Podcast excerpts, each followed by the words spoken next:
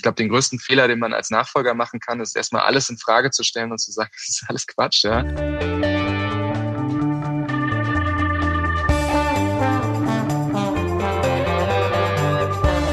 Alles neu, der Interview-Podcast aus dem Maschinenraum.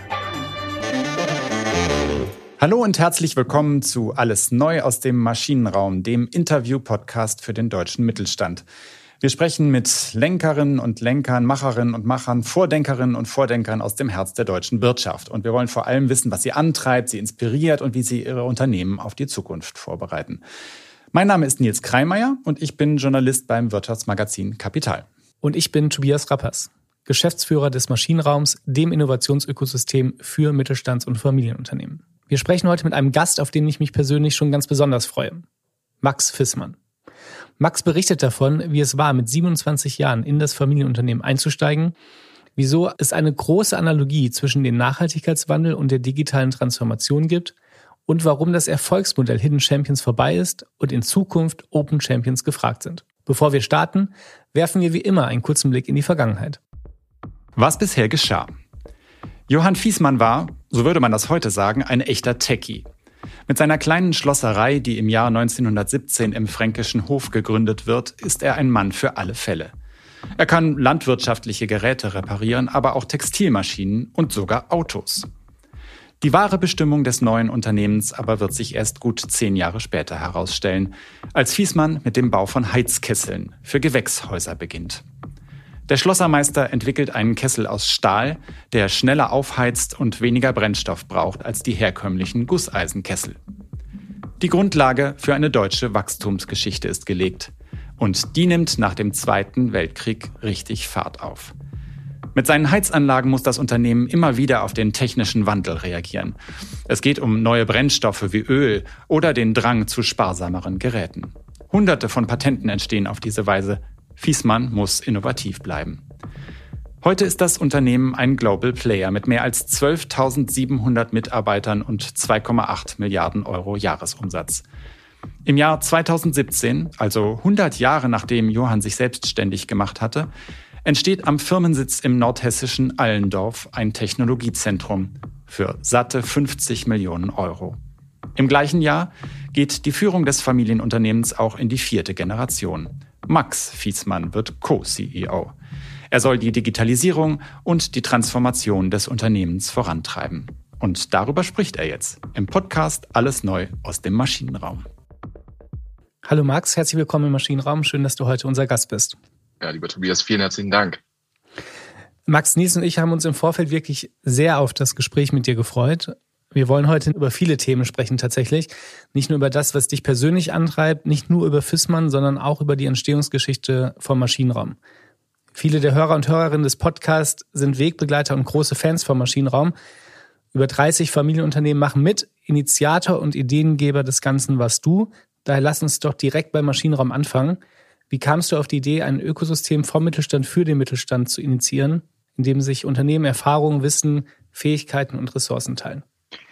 Ja, ich glaube, lieber Tobias, erstmal, ich freue mich auch riesig auf das Gespräch mit, ähm, mit dir und Nils, weil ich ähm, es sehr zu schätzen weiß, äh, was in den vorangegangenen Podcasts schon alles preisgegeben wurde und welche Erfahrungen getauscht wurden. Und das zeigt, glaube ich, schon sehr schön den Spirit, mit dem äh, der Maschinenraum, du und dein Team äh, unterwegs seid. Weil am Ende des Tages ist, glaube ich, das Entscheidende, dass man voneinander lernt ja, und Lernkurven nicht mehrfach gehen muss. Das macht so weder ökonomisch noch emotional viel Sinn. Ähm, als wir uns vor äh, sechs Jahren ähm, auf eine Reise begeben haben bei uns im äh, Familienunternehmen, ähm, haben wir einfach gesehen, dass äh, ganz viele äh, Dinge, die sich sehr schnell verändert haben, die einen großen Einfluss auf äh, uns im globalen Kontext gehabt haben, äh, dass wir zum Teil sehr lange gebraucht haben, um die Sachen wirklich zu durchdringen. Und dass insbesondere der Austausch mit anderen Unternehmen, egal ob Early-Stage-Companies oder etabliertere ähm, äh, Familienunternehmen, dass, dass die Anbahnung wahnsinnig kompliziert war und das auch immer mit ähm, großen, ich sagen, Vertrauensaufbau äh, verbunden war und ähm, es für uns sich sehr gelohnt hat, äh, in einen dauerhaften und engen Austausch mit anderen zu gehen und äh, da voneinander zu äh, profitieren. Das war eine der Motivationen, das zu institutionalisieren und einfach einen Raum zu schaffen, physisch wie auch virtuell, ähm, indem man das sehr schnell und pragmatisch tun kann, aber vor allem halt auch wirklich zu allen Themen, also nicht nur zu Geschäftsmodellveränderungen, sondern auch zu unternehmenskulturellen Veränderungen. Ähm, und auf der anderen Seite haben wir gemerkt, dass wir hier im Herzen Deutschlands in Nordhessen ähm, einen tollen Raum haben, um äh, das, was wir schon gut können, weiterzuentwickeln.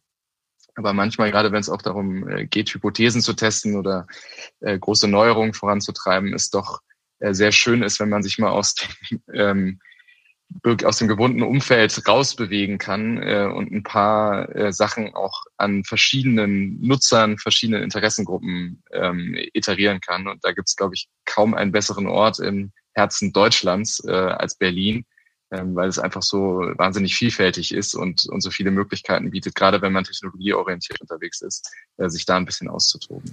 Ähm, wir sprechen ja hier aus dem Maschinenraum gerade mit dir. Also man guckt jetzt hier auf so äh, die klassisch schicken, unverputzten Wände, alles äh, sehr äh, angenehm eingerichtet und haben auch regelmäßig diesen äh, Podcast von hier aus. Und äh, mir ist total nachvollziehbar, warum es für andere Unternehmen attraktiv ist, hier Austausch zu betreiben, sich hier äh, Einzelnisten mit euch zu arbeiten. Aber was, was bringt es euch eigentlich? Also was, was ist der Punkt, an dem du sagst, das ist für euch sinnvoll?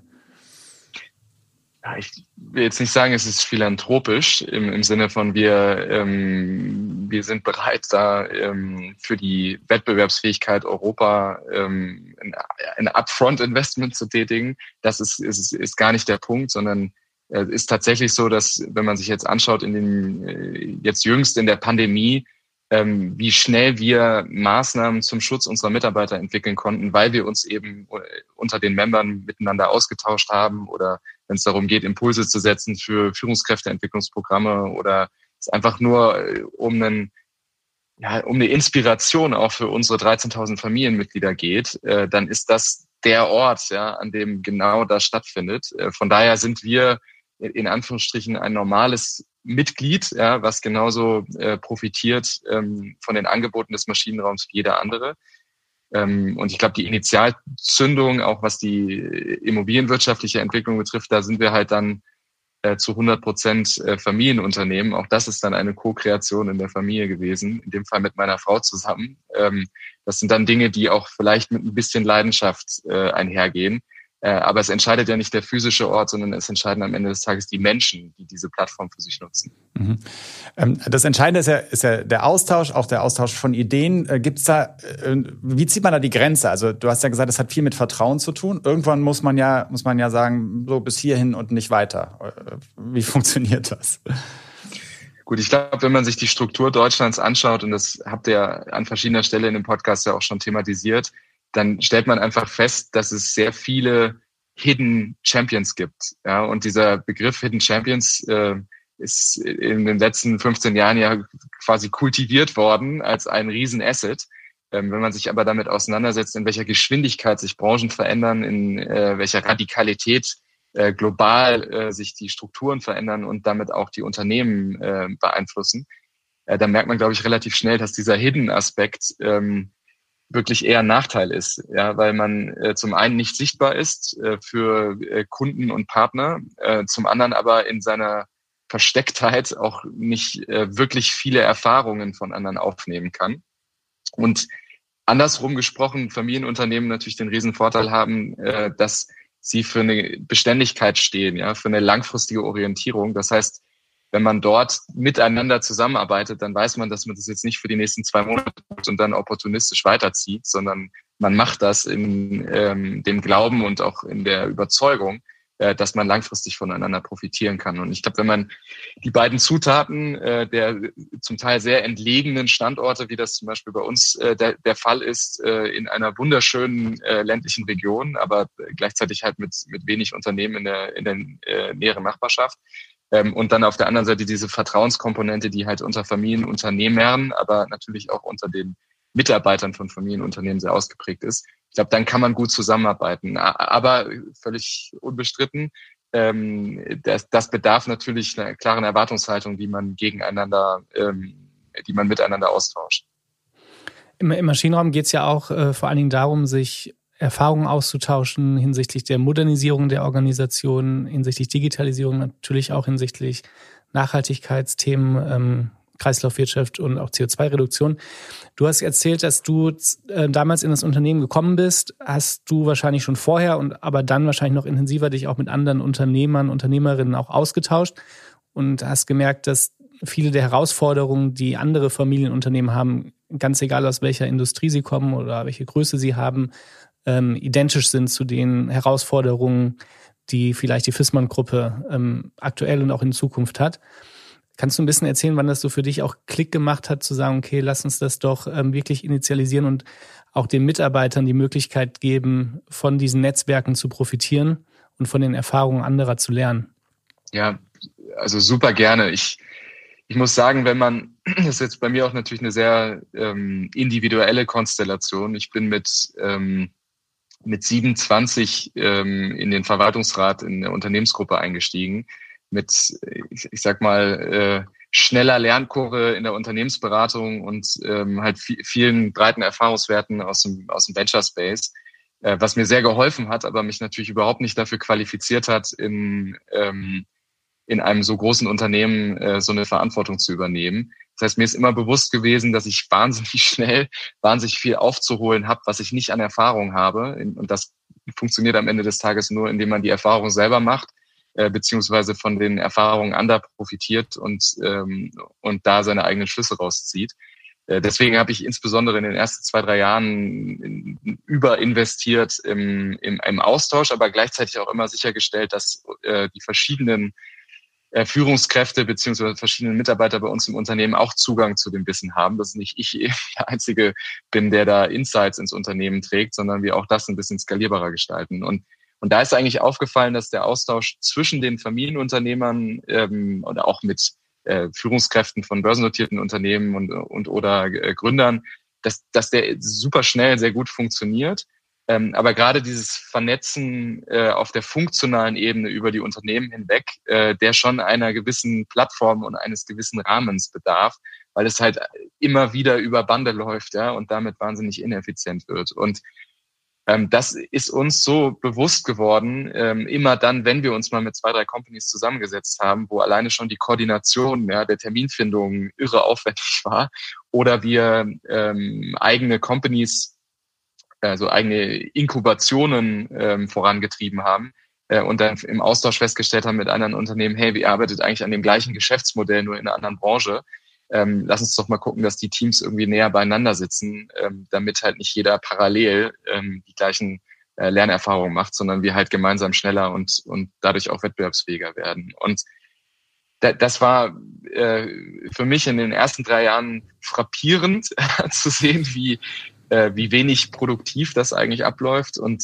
ähm, deswegen die Motivation umso, umso größer zu sagen, hey, lass uns äh, das institutionalisieren ähm, und, und, dann auch so aufladen, dass es halt Spaß macht, sich da einzubringen ähm, und wirklich ein Benefit eben nicht nur für ähm, nicht nur für die Geschäftsführung und die Unternehmer ist, sondern äh, vor allem auch für die Mitarbeiter die mit viel Herzblut ihre Ideen vorantreiben beziehungsweise untereinander austauschen. Also es gab nicht so diesen einen Moment, äh, wo klar wurde, okay, da muss was passieren, sondern das war eher eine Lernerfahrung, die sich über längere Zeit entwickelt hat? Ja, am Ende, wenn man ich, ich muss schon immer schmunzeln, wenn ich jetzt feststelle, dass ich mittlerweile ähm, sechs Jahre im Unternehmen bin, weil es fühlt sich immer noch so an, als wäre ich irgendwie, als hätte ich gestern meine Karte abgeholt, ja, mit einem Augenzwinkern. Ähm, weil, weil die Zeit einfach so schnell vorbeigegangen ist. Ähm, und so ist das auch mit diesen Erfahrungen gewesen. Ich glaube, da kam dann so ein bisschen eins zum anderen. Also einmal äh, aus einer äh, ja tatsächlich auch aus einer Immobilienperspektive ähm, zu sagen, hey, hier ist eine Opportunität im Herzen Berlins, ähm, da so ein Ökosystem entstehen zu lassen in einem bewusst auch sehr vertraulichen Umfeld, weil es eben in diesem Innenhofcharakter ähm, architektonisch äh, auch gut zu erschließen ist. Äh, wenn man da mal so ein bisschen zurückblickt, da hat viel Fantasie dazu gehört, äh, das so zu, so zu gestalten, wie es jetzt am Ende äh, ge geworden ist. Und da ist natürlich auch viel Leidenschaft von vielen beteiligten Personen reingeflossen. Ähm, aber gleichzeitig, und das habe ich gesehen, vor allem auch auf der VC-Seite, ähm, wie wichtig der Austausch damals, aber vor allem wie wenig vorhanden äh, der Austausch äh, damals war zwischen etablierten und Early-Stage-Companies. Und ähm, ich, mir hat immer das Herz geblutet, wenn man ähm, dann so institutionalisierte Reisen ins Valley oder nach Tel Aviv äh, gesehen hat. Ne? Also der, per se sind die super. Also ich kann das nur unterstreichen, das ist total wichtig. Aber die Frage ist halt, mit welcher Erwartungshaltung komme ich dahin? Und ganz häufig, ich habe nicht so viele, nicht so viele so äh, Konstellationen erlebt, aber dann immer mal wieder da ein paar Berührungspunkte gehabt. Und da war halt ganz häufig die Frage, ähm, die sich nur um die Revenue Streams, äh, die Art des Geschäftsmodells gedreht hat. So, hey, wie macht ihr das? Wo, wo generiert ihr euren Umsatz? Und ganz wenig wurde die Frage diskutiert, ähm, was ist eigentlich eure was ist eigentlich eure Secret Source innerhalb der Company? Also was ist sie, wie prägt ihr eine Kultur, die euch ermöglicht, ja, dass in der Breite der Company alle mit sehr viel Motivation und, und, und sehr viel Überzeugung äh, die Themen vorantreiben, Innovation halt eben nicht von oben top-down gemanagt werden muss, sondern es ein Selbstverständnis ist. Und, und das hat mich so frustriert, ja, weil ich dann immer wieder gesehen habe, hey, Moment mal, das ist am Ende ist der Outcome, also das Ergebnis dass ich auf die Art, Art und Weise mein Geschäftsmodell ausgestaltet habe. Aber viel, viel wichtiger ist ja darüber nachzudenken, wie organisiere ich mich, wie, äh, wie schaffe ich es als Leadership-Team, die Leute, auch wenn ich von äh, fünf auf 500 Mitarbeiter wachse, äh, die nicht zu verlieren. Und also wenn man sagen will, dass es ein Moment war, dann waren das sicherlich, ähm, war das sicherlich mal so ein Moment im, in, in der Bay Area, ähm, wo, wo ich wirklich die Hände über den Kopf zusammengeschlagen habe, weil man sich halt zu wenig damit auseinandergesetzt hat, was sind eigentlich die Inputfaktoren dafür, dass Unternehmen langfristig erfolgreich sind. Das heißt, du hast eigentlich gesagt, äh, wir stellen die falschen Fragen oder ihr stellt die falschen Fragen. Genau, man stellt die falschen Fragen. Andersrum gesprochen, diejenigen, die diese Reisen organisiert haben, haben ja auch einen Einfluss darauf, äh, mit welchem Blick ähm, schaut man sich eigentlich die Unternehmen an. Und äh, natürlich ist Teil auch des Maschinenraum-Offerings, ja, dass man gewisse Sachen hervorhebt, wo, wo wir Erfahrungen gesammelt haben, wo andere Unternehmen Erfahrungen gesammelt haben, äh, wo man ein Stück weit auch mit der Nase jemanden drauf stößt und sagt, hey, das ist wirklich wichtig, wenn du langfristig wettbewerbsfähig und erfolgreich sein möchtest. Wenn man mal so ein bisschen zu euren ähm, Transformationserfahrungen kommt, ihr geltet ja, was äh, digitale Transformation angeht, auch so ein bisschen als äh, Champion oder als Vorzeigeunternehmen. Ähm, vielleicht einfach mal ganz äh, auf die Basics zurück. Warum ist das eigentlich so wichtig, erstmal das Unternehmen zu transformieren, bevor man die Chancen äh, eines technischen Wandels wahrnehmen kann? Ja, wenn wir schon bei Frustration sind, also was mich wirklich fertig gemacht hat, ist, wenn ich mit Berater-Slides konfrontiert wurde, wo dann irgendwie drauf stand, wir brauchen jetzt eine digitale Kultur. Ja? Also das ist, das, da wirklich entzieht es mir sämtliche Lebensfreude, weil wir brauchen keine digitale Kultur. Ja, wir, wir brauchen eine Kultur, die strategietragend ist, ähm, die idealerweise die Leute, die, die einen, die, die klar regelt, wie man zueinander steht, ja, dass man Werte nicht nur an die Wand schreibt, sondern dass tatsächlich ein gemeinsam wertgeschätztes Wertesystem ist. Ähm, und das in einer Beständigkeit ja, ähm, über viele, viele verschiedene Veränderungsphasen hinweg. Und ich, ich glaube, die, die Besonderheit bei Familienunternehmen und auch die, ehrlicherweise der größte Wettbewerbsvorteil in dem sich jetzt stark verändernden Umfeld, einmal durch digitale Einflüsse, aber natürlich auch auf der Sustainability-Seite, ähm, ist, dass man mit aller Konsequenz und Glaubwürdigkeit langfristige Veränderungsprozesse ähm, vorantreiben kann und begleiten kann. Aber viel wichtiger noch, dass man Herkunft und Zukunft miteinander verbinden kann. Und ich glaube, den größten Fehler, den man als Nachfolger machen kann, ist erstmal alles in Frage zu stellen und zu sagen, das ist alles Quatsch, ja.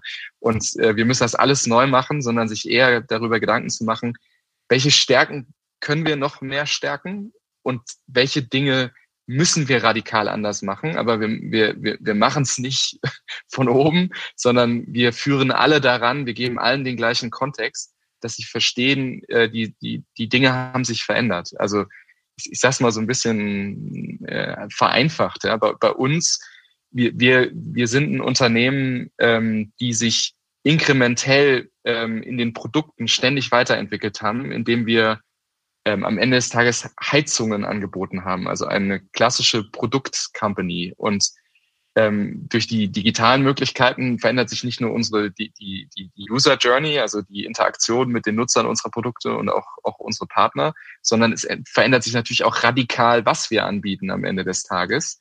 Und um das tun zu können und um nicht immer von oben zu sagen, also wir machen jetzt übrigens beispielsweise Heating as a Service, äh, sondern im Gegenteil, um die, die, die, die Power ja, und die Intelligenz äh, der Breite des Unternehmens zu nutzen, braucht man halt die richtigen Formate. Und ähm, da ist für uns äh, sehr klar geworden, dass die Kultur, die wir schon in der Vergangenheit hatten, ja, in den 100 Jahren zuvor, dass die eigentlich ganz viele tolle Elemente hat, weil sie sehr umsetzungsstark ist, weil sie sehr klar ist, weil es ein sehr enger Zusammenhalt ist. Das sind alles Dinge, die haben auch heute ihre äh, Berechtigung und, und ihre Richtigkeit und tragen äh, ja maximal dazu bei, dass wir auch das das Wachstum, was wir befeuert haben in den letzten mhm. Jahren, äh, so, so mitgehen können. Max, als du 2015 in das ähm, Unternehmen kamst, war dir das schon von Anfang an bewusst, dass äh, man diese Beidhändigkeit braucht, an der Kultur zu arbeiten, aber eben auch die Produkte auf die digitale Zukunft, ähm, natürlich auch auf die nachhaltige Zukunft vorzubereiten? Oder gab es einen Aha-Moment Moment oder auch einen Lernprozess, den du sehr schnell ähm, hattest? Also vielleicht noch was Grundsätzliches.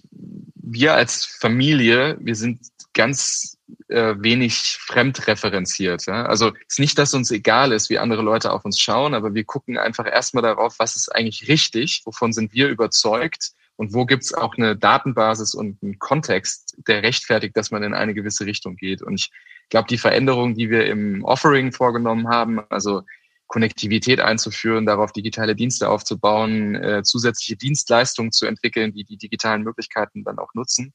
Das, das war so ein bisschen Consulting 101, ja. Also das war wirklich nicht äh, intellektuell sonderlich schwierig.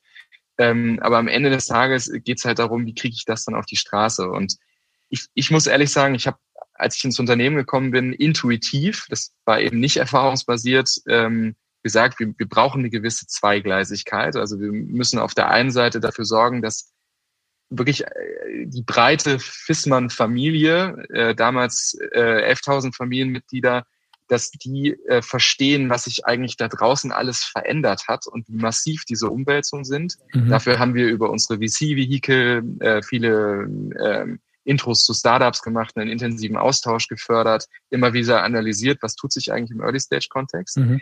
Und dann aber auf der anderen Seite, wie kriegen wir eigentlich schnell Erfolge vorangetrieben, dass man halt auch sieht, es lohnt sich. Ja? Also es ist jetzt nicht nur, es ist nicht nur ein schönes Bild, was man äh, auf Papier hat, ja, ähm, oder auf Slides, sondern es geht vor allem halt auch darum, dann zu zeigen, dass das äh, sich materialisiert. Und da war immer Intuition der beste Ratgeber, weil es halt ganz wenig Referenzen gab für ähm, für eine erfolgreiche Veränderung. Und, und was mich damals schon immer abgeschreckt hat, war so ein bisschen so ein Innovationstheater. Ne? Also ich gaukel vor, wahnsinnig innovativ zu sein, indem ich das mache, was alle anderen auch machen. Ähm, aber am Ende, ob es wirklich einen Mehrwert für die Company bringt, äh, ist, ist fast egal.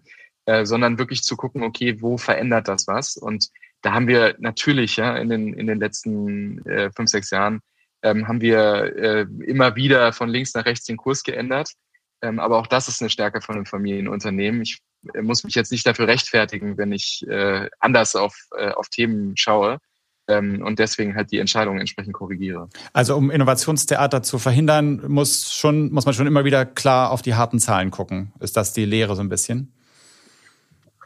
Ja, und, und also ich sag mal, Zahlen in der Evaluation von Hypothesen. Also mhm. wenn, wenn zum Beispiel nehmen wir mal äh, Connectivity, ja, ähm, da haben wir schon die Hypothese gehabt, ja, dass der Mehrwert für den Nutzer, dass ich ein Produkt updatefähig habe über einen Lebenszyklus, ja, dass ich Fernwartung anbieten kann und so weiter, dass, dass das eigentlich total eingängig ist ja, und auch total klar. Äh, die Zahlungsbereitschaft dafür am Anfang für den Umfang, den wir angeboten haben in unseren ersten digitalen Diensten, die war halt sehr überschaubar. Ja, und das, das hat uns schon überrascht. Ja, das hat aber dann weniger was damit zu tun, dass wir den Umsatz nicht gesehen haben, sondern es hat eher was damit zu tun gehabt, dass wir halt User Studies gemacht haben mhm. und immer wieder iteriert haben, hey, woran liegt's eigentlich? Und haben dann gesehen, nee, ist gar nicht, also wir sind gar nicht falsch unterwegs. Wir sind nur einfach nicht mature genug, also nicht weit genug in unserem Angebot. Und man muss halt über so ein gewisse, über so einen gewissen äh, Basisfunktionsumfang äh, kommen. Und dann gibt es tatsächlich auch eine Zahlungsbereitschaft und die Möglichkeit, äh, in die richtige Richtung zu laufen. Und ich glaube, der, der Corporate Approach an der Stelle wäre halt zu evaluieren, okay, es gab ein Budgetziel auf der Umsatzseite, ist nicht erreicht worden, funktioniert nicht. Mhm. Ähm, und dann korrigiere ich es, indem ich es einstampfe.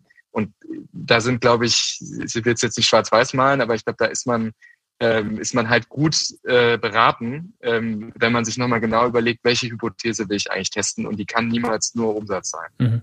Mhm. Ähm, du hast ja vorhin schon gesagt, äh, einer der größten Fehler, den man machen kann, ist äh, zu vergessen, woher man kommt und, nicht diese Verbindung herzustellen zwischen Herkunft und, äh, und dem, was man in Zukunft machen will. Ähm, ein Thema, das für Fiesmann ja immer schon eine riesige Rolle gespielt hat, ist die, äh, sind neue Brennstoffe, die genutzt werden und die sich durchsetzen. Äh, das hat ja auch in den 70er, 80er Jahren oder, oder früher schon, schon eine starke Rolle gespielt. Hm, jetzt gibt es wieder so, so einen Wandel, der für euch auch sehr wichtig ist, äh, hin zum Wasserstoff. Jetzt versuche ich erstmal als, als Laie zu verstehen, welche, welche Bedeutung kann äh, Wasserstoff für einen äh, Heizungsbauer wie Fiesmann haben? Also wie arbeitet ihr da ganz konkret mit? Ja, ich glaube, vielleicht noch weiter rausgezoomt, okay. ähm, wenn man wenn man sich mal vergegenwärtigt, ähm, welche ähm, welche Schlüsselfunktion jetzt nicht nur unser Unternehmen, sondern unsere Branche eigentlich hat im Gelingen des Klimaschutzes, dann muss man sich vergegenwärtigen, dass es halt nie eine Lösung geben wird, ja, die dazu beitragen wird, dass der Gebäudesektor oder ich sag mal alles, was Wärme und Kälte bezogen ist, äh, dekarbonisiert werden kann. Und es ist nun mal so, also wenn man sich heute anschaut, ähm, wie, relevant ist der Sektor, 50 Prozent des Endenergieverbrauchs alleine in Deutschland ist auf den Wärme- und Kältesektor zurückzuführen und äh, fast 40 Prozent der CO2-Emissionen. Das heißt, wir reden hier über den großen entscheidenden Hebel im Gelingen der Klimaziele in Deutschland für 2045. Und äh, die, die, der entscheidende Punkt ist eigentlich, dass wir als Unternehmen immer gesagt haben, wir wollen die richtigen Energieträger anbieten.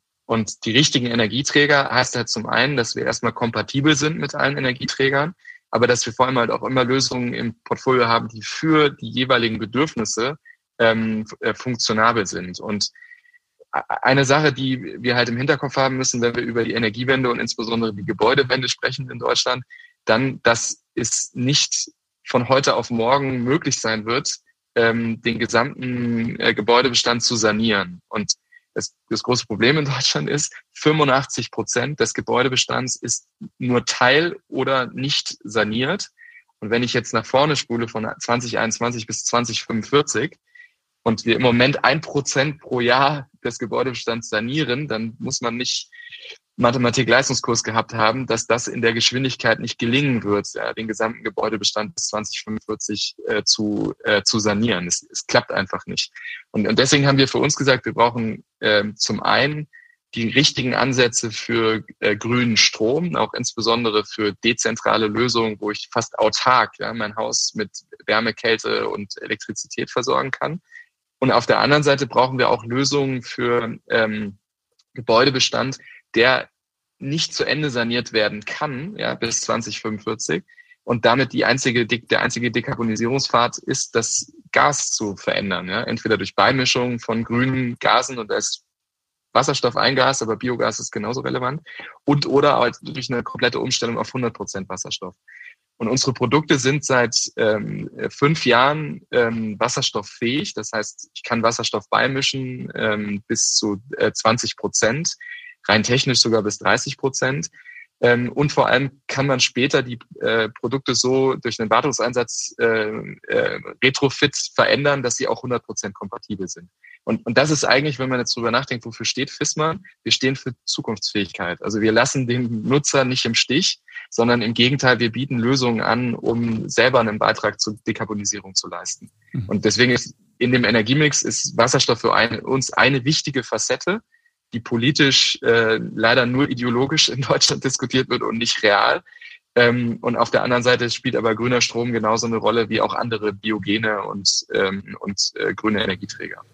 Du sagst, das wird äh, nicht real diskutiert. Es, es gibt ja immerhin Fördersummen, die auch von der Bundesregierung für den Einsatz von Wasserstoff ausgelobt worden sind. Also ich, es ist wahrscheinlich im, im Ganzen ist es dann doch wieder nicht viel, klingt immer viel, erstmal acht oder neun Milliarden, aber, aber also da passiert ja schon auch konkret was, oder? Du sitzt ja auch im Nationalen Wasserstoffrat. Ja, also wenn ich hier spreche, dann spreche ich nie als Mitglied des Nationalen Wasserstoffrates, das ist aber wichtig, ja, sondern als äh, unabhängiger Familienunternehmer. Ähm, die Ironie ist, von den acht bis neun Milliarden fließt nicht ein Cent in den Gebäudesektor. Ah. Und wenn man sich überlegt, wo ist eigentlich der größte Hebel, also im Sinne von, wo ist eine gesicherte Nachfrage für Wasserstoff und damit auch eine Sicherheit für den Investor, der auf der Erzeugung und auf der Transportseite für Wasserstoff heute investieren muss, damit wir für alle Sektoren in der Zukunft Wasserstoff zur Verfügung haben, dann ist es an Ironie nicht zu überbieten und zeigt, wie wenig marktwirtschaftlich das Modell gedacht wird, wenn man versucht, den Gebäudesektor auszuschließen, damit er den Wasserstoff der anderen Sektoren nicht wegnimmt. Ja? Also die Diskussion wird immer geführt darüber, dass Wasserstoff knapp ist. Und deswegen muss man es exklusiv für äh, die Industrie ähm, und den Chemiesektor äh, reservieren, was man aber dadurch erzeugt, ist, dass die Unsicherheit bei den Investoren natürlich maximal ist, weil ich ja gar nicht weiß, ob die Nachfrage dann wirklich äh, geregelt ist. Und das Interessante im Gebäudesektor ist auch, dass der sehr dynamisch ist. Also ich kann Wasserstoff beimischen, ich muss es aber nicht. Das heißt, ähm, ich kann auch einer gewissen Saisonalität entsprechen und einer schwankenden Verfügbarkeit, äh, wohingegen im Chemie- oder im Industrieprozess brauche ich gleichbleibend eine Wasserstoffqualität von, von 100 Prozent, aber vor allem halt auch eine Verfügbarkeit von 100 Prozent. Deswegen, wenn man das real diskutieren würde, wo sind eigentlich die Potenziale für die Investitionssicherheit, für die Nachfrage und damit dann halt Wasserstoff auch nicht mehr ein knappes Gut ist, ja, sondern in entsprechenden Mengen vorhanden ist, ähm, dann ist es ähm, ist schon zynisch, ja, wenn man versucht, den Gebäudesektor auszuschließen. Das ist die eine Facette. Die andere Facette ist, da liegt einfach, wenn man sich die 40 Prozent CO2-Ausstoß anschaut, da liegt auch das größte äh, Dekarbonisierungspotenzial. Ja. ja. Und das wird nicht allein über Wasserstoff funktionieren, sondern vor allem auch über Grünstrom. Tobias, ich glaube, wir müssen noch mal eine eigene Folge zu Wasserstoff machen. Ja, de de definitiv. Ähm, ich habe noch eine, eine Frage dazu, Max, und zwar die äh, Familienunternehmen im Maschinenraum tauschen sich auch viel zu Nachhaltigkeitsthemen aus. Und wir haben alle ja das Gefühl, dass ähm, die grüne Welle, die dort auf den Mittelstand zurollt und generell auf die deutsche Wirtschaft äh, zurollt, schon eine große, große Herausforderung ist, auch eine große Chance ist natürlich zu zeigen, dass wir emissionsfreie Industrien ähm, als Deutschland auch schaffen können. Ähm, das bedeutet natürlich auch, dass die Organisationen sich anders in allen Facetten auch aufstellen müssen, vom Einkauf, äh, Investmententscheidungen, auch ja, die Kultur und die Sensibilität der Mitarbeiter, was solche Themen angeht. Würdest du sagen, dass das vergleichbar ist zu der digitalen Transformation in Anführungszeichen, ähm, die vor sechs Jahren auch durch dich in dem ähm, eigenen Unternehmen gestartet wurde? Also ich würde unterscheiden einmal, wie gucken wir individuell darauf und wie, wie schaut man allgemein ja, auf die, ähm, also Gott sei Dank, stärkere Sensibilität für, für den Klimaschutz. Ähm, also von den Mustern her allgemein gesprochen ist es absolut ja, total vergleichbar, weil ich muss jeden Stein umdrehen, ich muss quer einmal durch gesamte Unternehmen gehen und einfach schauen, äh, wie kann ich äh, meinen Footprint, meine Auswirkungen auf die Umgebung reduzieren. Und das ist so crossfunktional, wie es nur irgendwie geht und betrifft halt interne Abläufe genauso wie auch das persönliche äh, Angebot, ja, was ich was ich anbiete am Markt. Und von daher ist, ist die Analogie zu der digitalen Transformation, die ist sehr ähnlich. Ich, ich glaube, jetzt mal individuell gesprochen für uns, ähm, wir haben aus Überzeugung äh, schon immer äh, in der Company äh, History eigentlich immer sehr viel in Nachhaltigkeit investiert. Auf der einen Seite über Energieeffizienz in unserem Angebot, also wie nutzen wir die Ressourcen, die uns zur Verfügung stehen, maximal effizient. Und aber auf der anderen Seite auch, wie können wir unsere Prozesse und die, unsere Abläufe so effizient wie möglich gestalten, gepaart mit äh, sehr, sehr früh äh, großen Investitionen in äh, nachhaltige Technologien. Ähm, mein, mein, Vater hat in den 2000er Jahren äh, sehr großes äh, Bioenergieportfolio äh, aufgebaut, äh, weil er der Überzeugung war, dass das ein äh, wichtiger Träger der Energiewende ist und äh, das auch völlig zu Recht. Ähm, von daher ist für uns der Aufsatzpunkt als individuell als Company, ähm, der ist nicht ganz so radikal, wie das bei der digitalen Transformation der Fall war, insbesondere im Angebot, weil wir schon immer dort mhm. Akzente gesetzt haben und eigentlich eine treibende Kraft sind.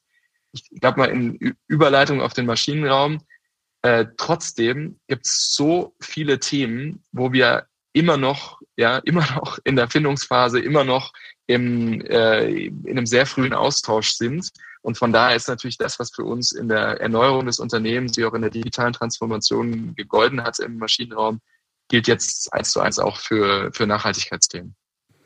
Also ich würde wahnsinnig gerne darüber noch weitersprechen, aber wir sind mit der Zeit schon wieder sehr weit fortgeschritten und äh, wir haben ja immer am Ende des Podcasts äh, so ein paar Fragen und äh, die wird Tobias jetzt stellen. Max, du bist ja gerade auch aus äh, Allendorf dazugeschaltet, ähm, virtuell.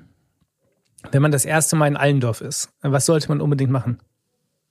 Oh, ich glaube, ähm, ich würde sagen, einen Kaffee bei uns im Wie trinken. Das ist unser zentraler, das ist das Herz unseres Campus, äh, weil man da nicht nur wahnsinnig viele Familienmitglieder sieht, sondern auch ganz gut erleben kann, äh, wie eigentlich die Kultur im Unternehmen ist.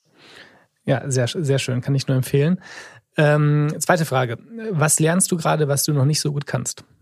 Ich glaube, in allen Facetten und Farben Geduld zu üben. Ja, also ob das in der äh, Veränderungsgeschwindigkeit ist, äh, in der Erschließung neuer Opportunitäten und oder auch in der äh, Politik, äh, in den eben gerade schon angesprochenen ideologisch geführten Diskussionen, ähm, dass man bei manchen Dingen einfach ein bisschen mehr, mehr Zeit äh, Sachen auch lösen kann. Und eine Frage, die wir jeden Gast äh, stellen ähm, und so auch dir. Welches Kapitel Familiengeschichte möchtest du mal geschrieben haben? Gut, ich glaube zuallererst äh, ein erfolgreiches Kapitel ähm, mit allen Familienmitgliedern gemeinsam, die es ermöglicht hat, das Unternehmen in die nächste Generation zu, zu überführen. Ähm, aber zum anderen äh, glaube ich, dass das, was wir verkörpern äh, durch unseren Purpose, Creating Living Spaces for Generations to Come, äh, da nachhaltig ähm, und sichtbar äh, mit allem, was wir tun, darauf eingezahlt zu haben. Ich glaube, da sind wir gerade auf einem ganz guten Weg. Super, ganz vielen Dank. Vielen Dank, Max. Herzlichen Dank euch. Äh, liebe Grüße ins äh, Herzen Berlins. Ja? Dankeschön. Dankeschön, bis bald. Ja, äh, ganz vielen Dank. Ich habe heute unter anderem mitgenommen, dass man auch äh, bei der Transformation eines Unternehmens immer mal sehr viel Frustration aushalten muss, weil man selbst Fehler macht, äh, weil aber auch alles nicht so schnell gehen kann, wie man sich das vielleicht vorgestellt hat und man Geduld aufbringen muss. Das ist ja was, was wir auch aus dem Alltag ganz gut kennen. Insofern eine, äh, eine ich glaube, für alle sehr, sehr hilfreiche Lektion. Ich äh, danke ganz herzlich für diesen Podcast. Danke auch, auch euch, liebe Zuhörerinnen und Zuhörer, für die Geduld, die ihr aufgebracht habt. Wir haben ja gelernt, Geduld ist was Wichtiges. Ähm, falls es euch gefallen hat und äh, oder ihr Ideen habt, worüber wir in Zukunft mal sprechen können, schreibt uns gerne dazu, gebt uns Feedback. Äh, wir haben eine E-Mail-Adresse, das ist allesneu@maschinenraum.io. Und äh, ihr könnt uns auch gerne eine Bewertung bei Apple hinterlassen äh, oder überall sonst, wo man Bewertungen hinterlassen kann. Könnt uns auf LinkedIn folgen und äh, wir freuen uns sehr auf euch. Äh, bis zum nächsten Mal.